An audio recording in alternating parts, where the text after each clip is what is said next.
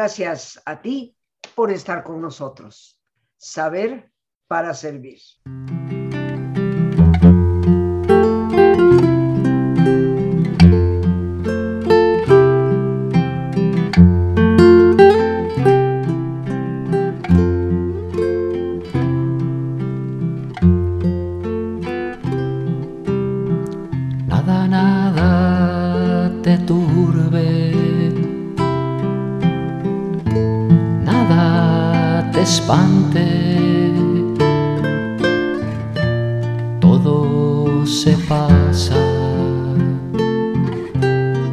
No se muda.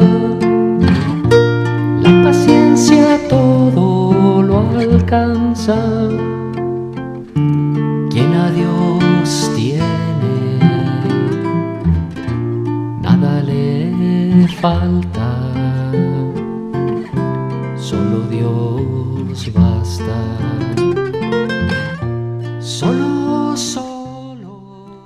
Miércoles, queridos amigos, miércoles último de este mes de septiembre, una fecha significativa es Día de los Arcángeles, Gabriel, Rafael, eh, Miguel y, otros más, pero de los más conocidos están ahí 29 de septiembre. Y también para mí un día especial, evoca el día en que mamá eh, fue con, con el Señor Dios y nos dejó por aquí, pero sigue estando siempre presente. Así que hoy conmemoro el aniversario número 23 de la partida de mi madre y de su presencia que sigue estando en mi vida. Sé que nos bendice desde el cielo. Así que qué mejor que haya coincidido la fecha con la presencia de nuestro queridísimo amigo invitado de los últimos miércoles de mes, el padre José Luis Jiménez Alcalá sacerdote carmelita descalzo, el vicario de la Orden del Carmelo aquí en México, eh, teólogo, filósofo y un hombre de una profunda espiritualidad como es el Carmelo.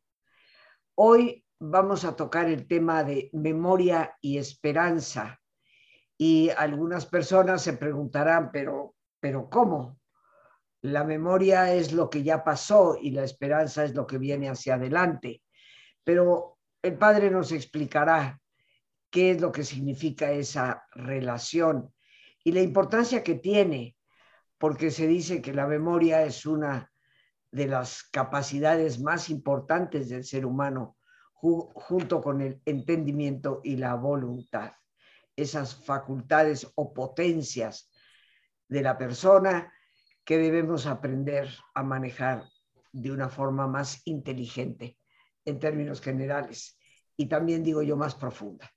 José Luis, como siempre, bienvenido al programa. Muchas gracias por cumplir tan puntualmente con esta cita de los últimos miércoles de mes, llevándole a tantas personas que te esperan con, con ganas, como lo hago yo, eh, pues un mensaje siempre esperanzador y siempre de profundidad.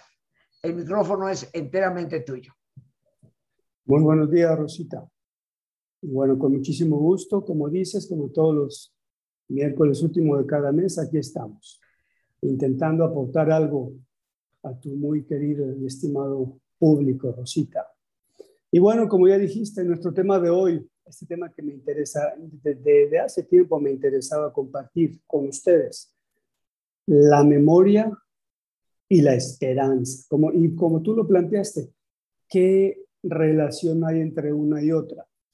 Y bueno, a ver, quisiera así como que hacer un, iniciar con un paréntesis, y partiendo de lo que tú misma acabas de decir. Entendimiento, memoria y voluntad, tres eh, elementos indispensables en la persona humana. Eh, cuando te estaba escuchando decirlo, pensé en algo que tal cual al menos, así con estas palabras, no se me había ocurrido. ¿Por qué no? O sea, son tan importantes considerar así por separado el entendimiento, la memoria y la voluntad. Eh, y lo vamos a ver enseguida en esta ocasión solamente con la memoria. ¿Por qué no en las terapias considerar por separado estos tres constitutivos del ser humano precisamente para tratar a la persona en su emocionalidad y en su afectividad? Me parece muy importante. Creo yo que serían aportes maravillosos para la terapia. Pero bueno, vamos adelante. Eh, la memoria, pues, decíamos, ¿qué es la memoria como constitutivo del ser humano? Bien, pues es, una, es un don, ahora sí que Dios puso en el ser humano, eh, y bueno, gracias a ese don, todos nosotros vamos por el mundo guardando algo de lo que va aconteciendo. Sí, vamos adquiriendo, esta palabra es clave. Gracias a la memoria, el ser humano va adquiriendo experiencia. Y la experiencia, cabe aquí decir, pues que está compuesta, aunque parezca que estoy redundando, pues nada menos que de una y otra experiencias, del cúmulo de experiencias concretas, de lo que nos va sucediendo en la vida. Ahora bien, es muy importante, Rosita, que distingamos entre, digo, para poder definir experiencia hay que distinguirlo, pues, de acontecimientos o eventos que no resultan significativos para nosotros. Y bueno, cuando decimos significativos, puede ser para bien o para mal, dolorosos o agradables. ¿Sí? Bien.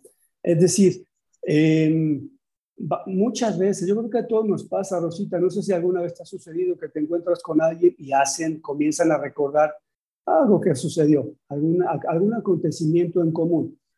Y puede ser que de ese acontecimiento tú te acuerdes cada detalle y la otra persona no. A mí me ha pasado y debo decir que bastantito, debo reconocerlo. Ahora, ¿por qué digo esto? De, de, hecho, José Luis, a veces recordamos cosas completamente diferentes y decimos, fulanito de tal iba vestido con una corbata roja. No, era corbata azul. O sea, eh, la memoria es muy plástica, eh, no es tan perfecta como a veces pensamos, ¿no? Así es. Y luego también se dice que tenemos memoria selectiva. Y bueno, el punto pues eh, para nuestro tema de hoy, eh, el asunto de recordar se refiere sobre todo a, a que recuerdo con mayor facilidad lo que fue significativo para mí y no así lo que no fue significativo para mí. Y a eso se refiere precisamente cuando, eh, cuando se nos dice que tenemos una, que la memoria es selectiva. Y bien, y bueno, las experiencias entonces, Rosita, son un elemento indispensable en la vida del ser humano. Sí, porque resulta, eso, eso se me hace muy grande, muy maravilloso, eh, aunque parezca redundante, muy maravilloso, basta que diga maravilloso, no sé. Eh, las experiencias tienen la capacidad de ubicarnos en la vida nos sitúan así en, donde, en nuestra dimensión más auténtica, más precisa o más justa. ¿Sí? Em, las experiencias también, Rosita, nos van ayudando a autoconocernos, es decir, a ir tomando conciencia de nuestra propia verdad interior. Y bueno, saber o conocer nuestra propia verdad interior por supuesto que es, eh, dicho de otra manera, un buen grado o un alto grado de autoconocimiento, lo cual no es poca cosa. Oigan lo que estamos diciendo, autoconocimiento. Ahora bien, yo voy a poder decir que me voy conociendo en la medida que los eventos de la vida se convierten en mí en experiencia y no únicamente en eventos no significativos. Porque también por otro lado puede ser que cuando una persona toma conciencia de la cantidad de eventos de los que sí se acuerda y la cantidad de eventos de los que no, gracias a la ayuda de un tercero, por supuesto, eso también es un ingrediente importante para que la persona se vaya conociendo. Porque bueno, yo creo que vez que uno se pregunte, una vez que le refleja todo aquello que no recuerda, ¿por qué no puse atención en ello? ¿Por qué eso no me fue significativo? ¿Por qué eso no se quedó guardado en mí? ¿Por qué eso no se convirtió para mí en una experiencia? Esto es muy importante, bastante importante. Y bien, partiendo de esto, Rosita, entonces se deduce que todos los seres humanos, dependiendo de qué tanto vamos haciendo experiencia a los eventos de la vida, tomamos, gracias a la memoria, o para no dañar nuestro autoconocimiento, nuestra propia autoestima, para conservar, por así decirlo, un ideal estado interior, ideal porque no siempre es el más perfecto, pues las personas vamos tomando distintas actitudes ante la vida o ante lo que recordamos de la vida. Una vez más, ante las experiencias guardadas. Eh, por ejemplo, hay personas que van por la vida simplemente buscando construirse identidades que no corresponden a lo que verdaderamente es. Y bueno, son las personas que les gusta mucho estar viendo, a ver, que les interesa mucho, eh, por supuesto, la aprobación externa, y de ahí depende mucho cómo te vistes, que si te vistes como se establece afuera, que debe de vestirse, y si no, no tanto cómo debe, sino cuáles son los estándares para ser aceptado afuera, socialmente hablando. Y bien, estas personas generalmente podríamos decir que son personas que viven creándose una vida, pero no en el sentido positivo, sino en un sentido que van buscando siempre, el objetivo común es buscar desesperadamente ser aceptado, hay quien lo dice como vida recreada, pero no en el sentido recreativo, sino en un invento extraño, que a fin de cuentas la persona no está, no está tocando el propio fondo, no lo conoce o por distintas circunstancias, que puede ser que no se sienta bien con, no quiere tocar ese propio fondo. Y bueno, eh, mm, hay otras personas que ante, una, ante los recuerdos no gratos tienden más bien a evitar el contacto consigo mismo. Y bueno, pues viven en la superficialidad. Seguramente pueden ser de las personas que viven eh, buscando una vida intensa, pero afuera. Y en fin, todo aquello que les ayude a no contactar con lo que les incomoda dentro de sí mismas.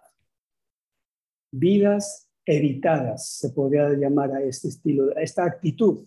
¿Y por qué no decirlo también? Estilo de vida. Porque hay casos en que se convierte en estilo de vida. Y bueno, esto es mucho más común de lo que podemos imaginar, ¿no sé, Rosita? Muchísimo más común. Yo te puedo asegurar que la gran mayoría de las personas, incluidos nosotros, Rosita, si le buscamos y somos honestos, nos vamos a encontrar con sorpresas al respecto. Otra, otra manera de evitar el contacto consigo mismo debido a, los recuerdos no gratos o a la memoria mal empleada, a la memoria sin esperanza, que ya entraremos propiamente al tema de la esperanza. Personas pues que se les da el ser pensantes o el tener mucho verbo y este, estar buscando siempre están inventando razones pensadas siempre para evitar el contacto consigo mismo. Todo lo razonan, pero bloquean eh, la más mínima emoción. Sobre todo, por supuesto, si la emoción pretende aflorar o sacar fuera, sacar eh, algo negativo de mí. Ese dolor, esa tristeza, vamos. Y bueno, y así sucesivamente. Yo creo que definitivamente maneras para sacar negativamente o, conservar guardado aquello que no nos conviene, todos podemos encontrar mil maneras. Y bueno, lo más importante, Rosita, de todo esto es, a ver, para poder, voy a hacer ahora una introducción a la esperanza Vamos por la vida guardando. Gracias a la memoria podemos sacar lo que guardamos, que son las experiencias. Sin embargo, si la persona no se permite sentir en su mayor profundidad la experiencia, sea la que sea, es una persona que va a tener una memoria, ¿por qué no llamarle así, un tanto frustrada? Una memoria ensombrecida. Las experiencias de la vida hay que estar acercándose o recurriendo a ellas con toda la disposición de sentirlas cuantas veces sea necesario. Yo no digo que vivas buscando a ver cómo le sientes ahora otra vez, La experiencia. Pero cuando surge gracias a la memoria una, una nueva, una, o traes de nuevo la emoción de alguna experiencia, hay que permitirle que se exprese a esa experiencia. Hay que permitir a la emoción que hable por sí misma. Eso, eso, eso sería precisamente sentir la vida. Y sentir la vida es un gran permiso. Esta frase me, me maravilla. Es un gran permiso que los seres humanos estamos llamados a darnos para poder verdaderamente decir que vivimos. Esto es hermoso. Hermoso, Rosita. A ver, repítemelo, por favor. Sí, eh, sentir la vida, lo cual se refiere a volver, permitirse sentir la emoción que fluye al recordar las experiencias de la vida, es un permiso que todos los seres humanos, humanos debemos darnos para poder decir verdaderamente que vivimos. No podemos decir que vivimos de, con muchas ideas maravillosas en la cabeza. Yo creo que si podemos decir que alguien vivió en su mayor plenitud, fue Jesús, precisamente. ¿Por qué? Porque él no vivía de ideas, él no era aristotélico ni platónico, más que mental, era totalmente corazón. Corazón, sentía todo.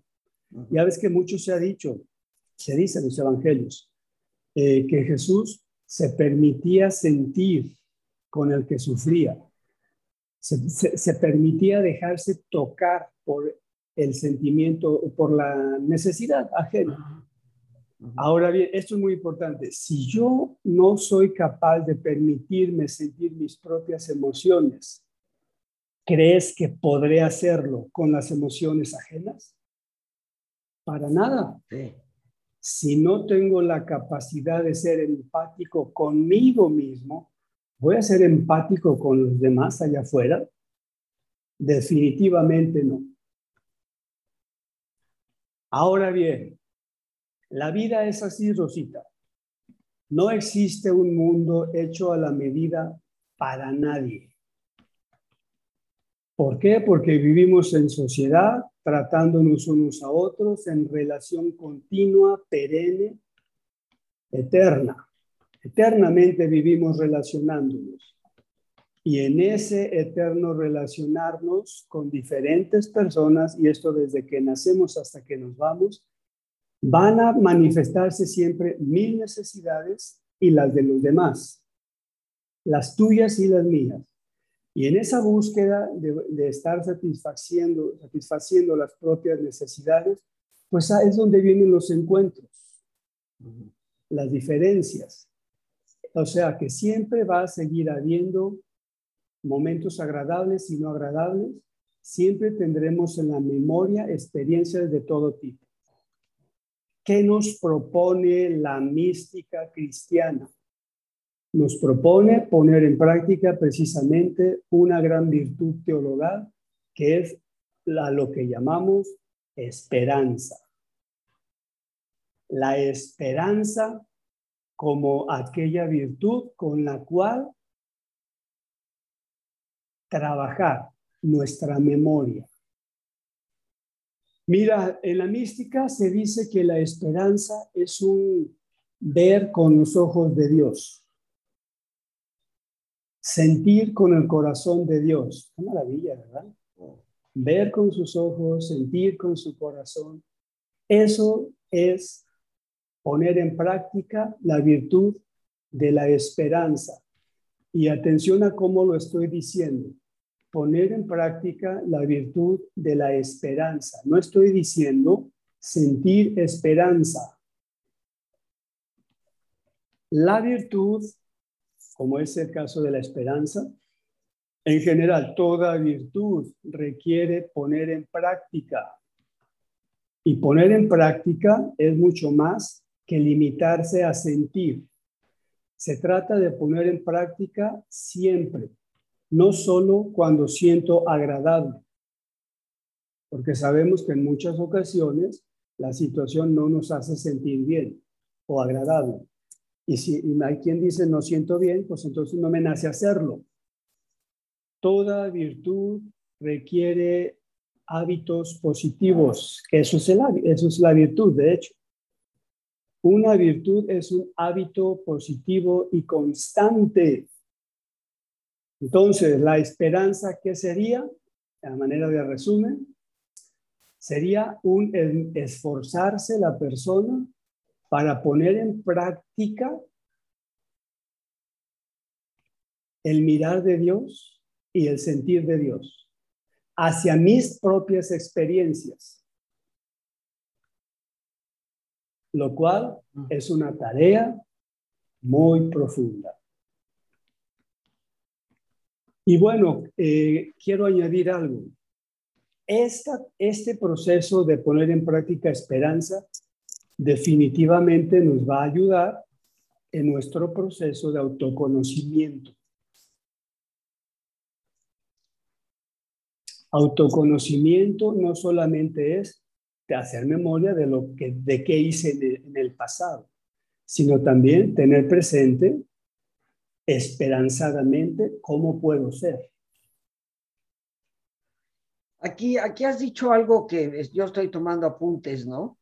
Sí. Cuando hablas de que la esperanza es ver con los ojos de Dios, sentir con el sentimiento de Dios y esforzarnos por ver nuestras propias experiencias con los ojos de Dios, eso es esperanza pues ciertamente que ahí entonces caeríamos, creo yo, en la cuenta de, aquella frase de Isaías, los caminos de Dios no son los nuestros, pero resultan siempre mejores que los nuestros.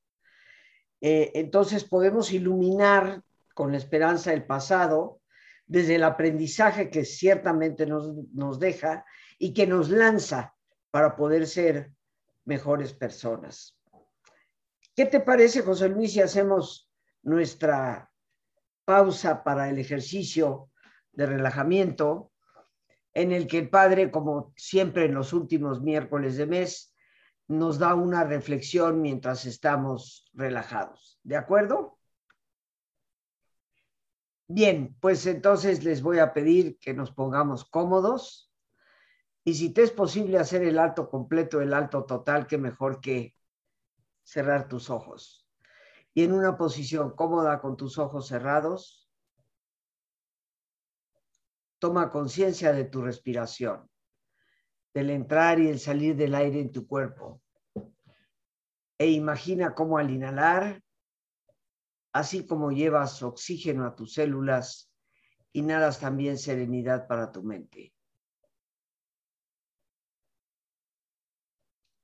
Al exhalar, Así como tu cuerpo se libera de toxinas, imagina cómo en ese aire que sale también te liberas de todas las presiones y todas las tensiones.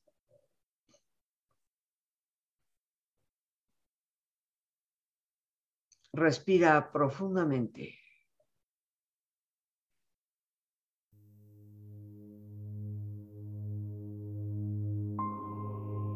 Y relaja tu cuero cabelludo.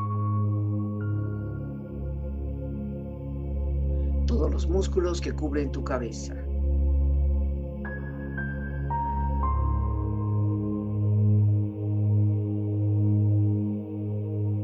Relaja tu frente. Siente la piel, la vibración de la piel que cubre tu frente.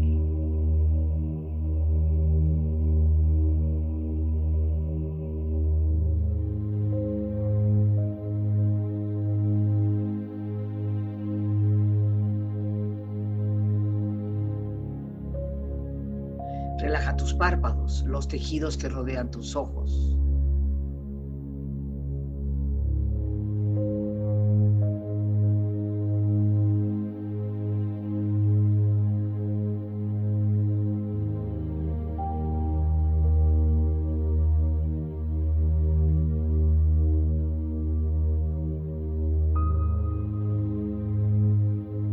Relaja tus mejillas, toda la piel músculos que cubren tu cara.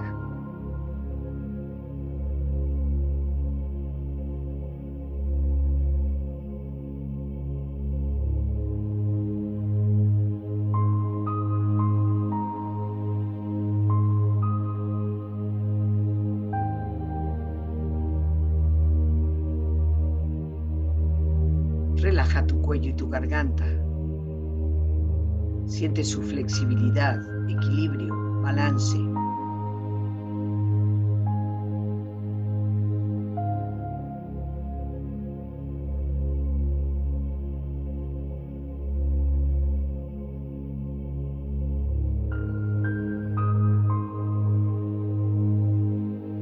Relaja tus hombros, brazos y manos así como tu espalda siente una agradable sensación que relaja todos los músculos en estas partes de tu cuerpo.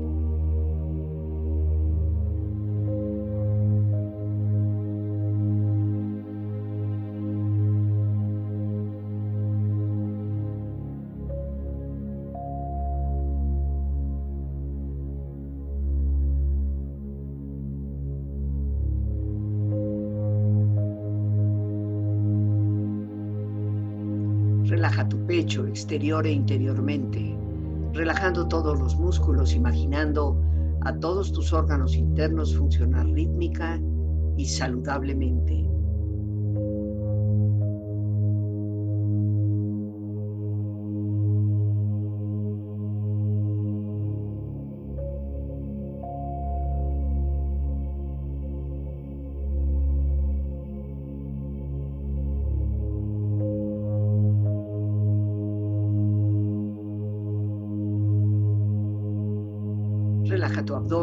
Exterior e interiormente, relajando todos los músculos, imaginando a todos tus órganos internos funcionar rítmica y saludablemente.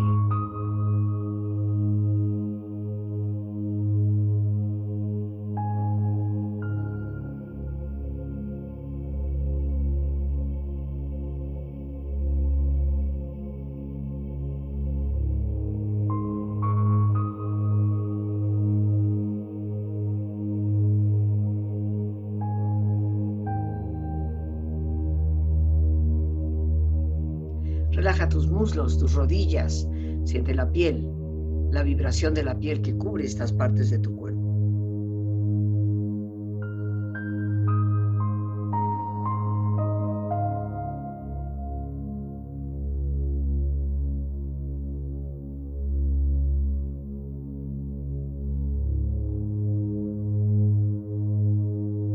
Relaja tus pantorrillas y tus pies.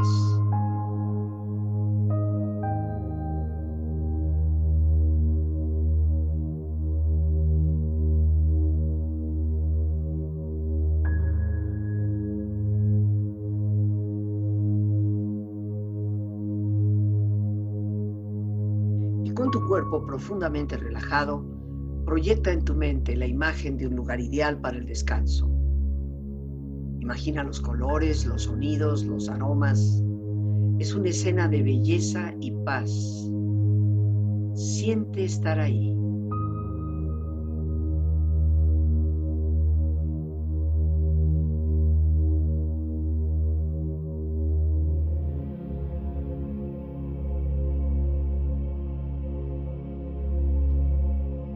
Tu cuerpo relajado y tu mente serena, reflexiona.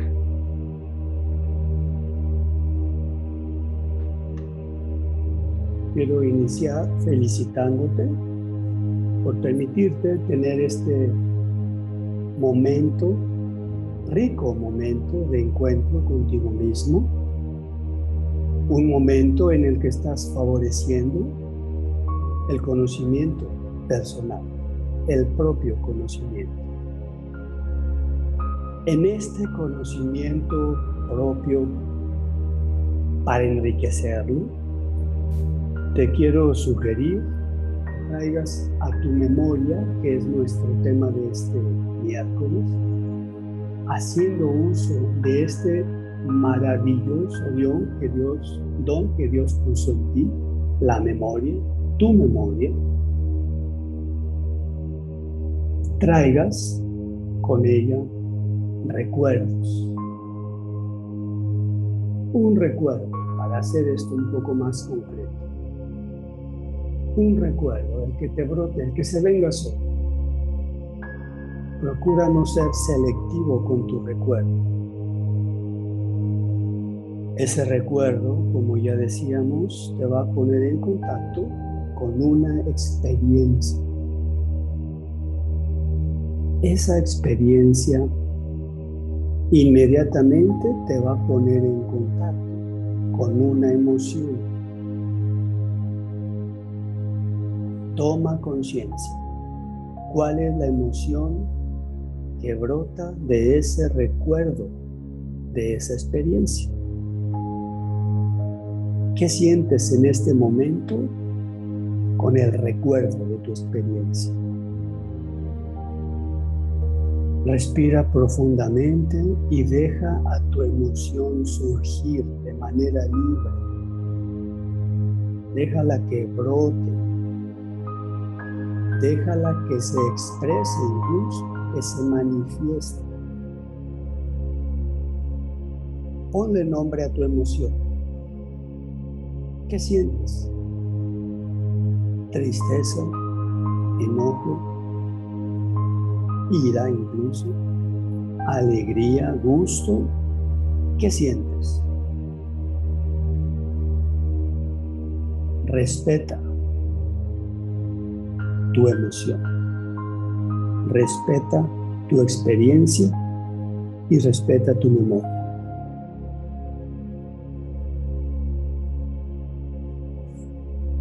Ahora bien, es muy importante que una vez que tu emoción brote, tengas un breve diálogo con ella, pero desde la esperanza. Un breve diálogo o encuentro con tu emoción y experiencia desde la virtud de la esperanza. Para esto simplemente con tu emoción que brota de tu experiencia recordada, te invito a que te preguntes algo así como lo que te voy a invitar a hacer.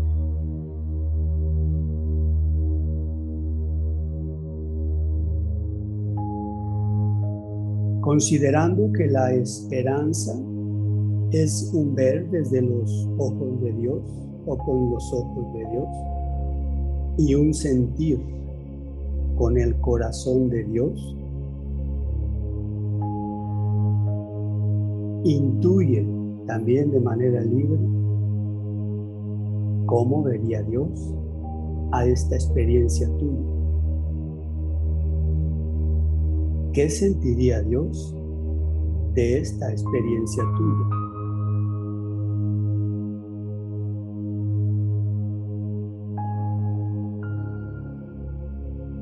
Y si necesitas un poco más de ayuda, quizá puede ayudar preguntar, ¿cómo vería Jesús esta experiencia tuya? ¿Qué haría Jesús con esta emoción tuya?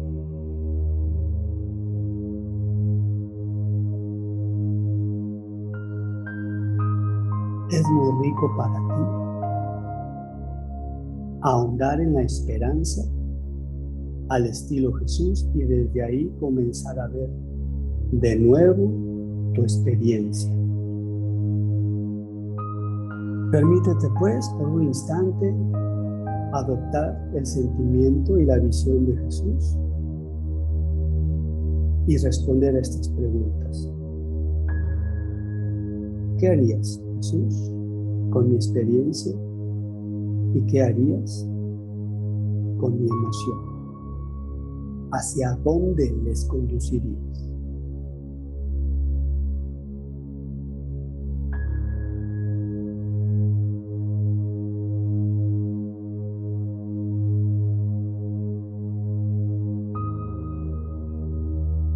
Observa lo que pasa dentro de ti.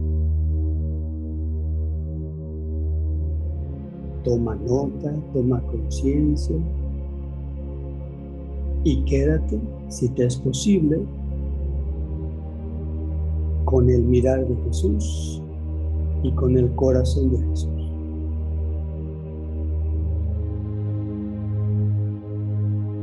¿Qué haría Jesús? ¿Hacia dónde dirigiría Jesús esta experiencia mía?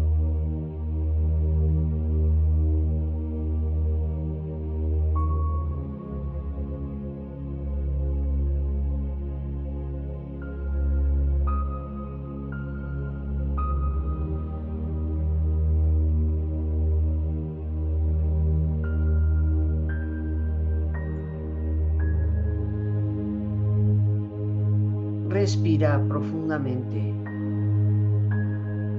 Relájate bien. Y con esta experiencia empieza lentamente a estirarte, brazos, manos, piernas y pies, moviendo tu cuello, bostezando si lo deseas, haciendo que tu cuerpo retome su nivel de actividad habitual hasta muy lentamente abrir tus ojos ojos abiertos, bien despierto, muy a gusto, bien descansado y en perfecto estado de salud, sintiéndote mejor que antes. Regresamos, continuamos con el padre José Luis Jiménez Alcalá. Y bueno, los pocos minutos que nos quedan, el tema es ciertamente muy, muy profundo.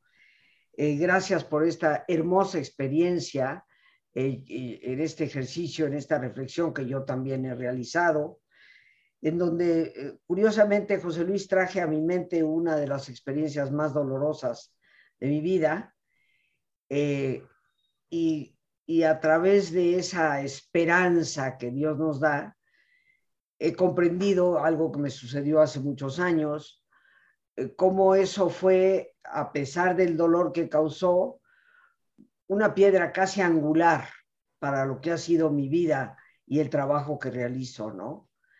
Entonces, eh, ha sido una hermosa experiencia que te agradezco. Eh, ¿De qué manera quisieras tú cerrar esto? Aunque si tú así lo decides, pues podríamos seguir hablando en el futuro, ya no solo de la memoria, del entendimiento y por supuesto de la voluntad. Bien, mira, me gustaría cerrar, Rosita, considero que es importante em, retomar aquí, o porque está muy relacionado, experiencia, creencias. ¿Sí? De nuestras experiencias que traemos continuamente a la memoria, surge esto que llamamos, que llamamos creencias. Y bueno, ¿qué son las creencias? Todo aquello que yo creo, todo aquello que creo que es real. Y bueno, las creencias, algo muy, muy importante es que se aprenden. De hecho, comenzamos a ir por esta vida con creencias aprendidas. Ya luego, las propias creencias y permitirles que, se, que darles su lugar a las propias creencias, pues es parte de la madurez. Las propias creencias, por lo tanto, en muchos casos influyen en la propia experiencia. ¿En qué sentido? En que, bueno, aquello que yo creo, y algo que tenemos los seres humanos, Rosita, aquello que yo creo influye o determina enormemente en la manera en que yo veo los acontecimientos del mundo. ¿Sí? Eso es muy importante. Aquello que yo creo influye enormemente en cómo yo interpreto los eventos o acontecimientos de la vida diaria. De ahí que, por alguna manera lo decíamos al inicio, cualquier acontecimiento dependiendo de la creencia que cada uno traigamos en, la mente y corazón. Vamos a asimilar. Va a ser que asimilemos el evento mismo, la, la experiencia misma. De ahí la importancia, si estamos hablando entonces de creencias, de cultivar, porque las virtudes teologales son tres y se refuerzan mutuamente en la medida en que una de ellas está fortalecida, se fortalecen las otras dos y viceversa. En la medida en que se debilita una de ellas, se debilitan las otras dos. Muy importante para reforzar la esperanza, está la otra virtud teologal, pero que ya corresponde al entendimiento, que es la fe, y la caridad, que corresponde a la voluntad. Esto me parece fundamental para cerrar, Rosita.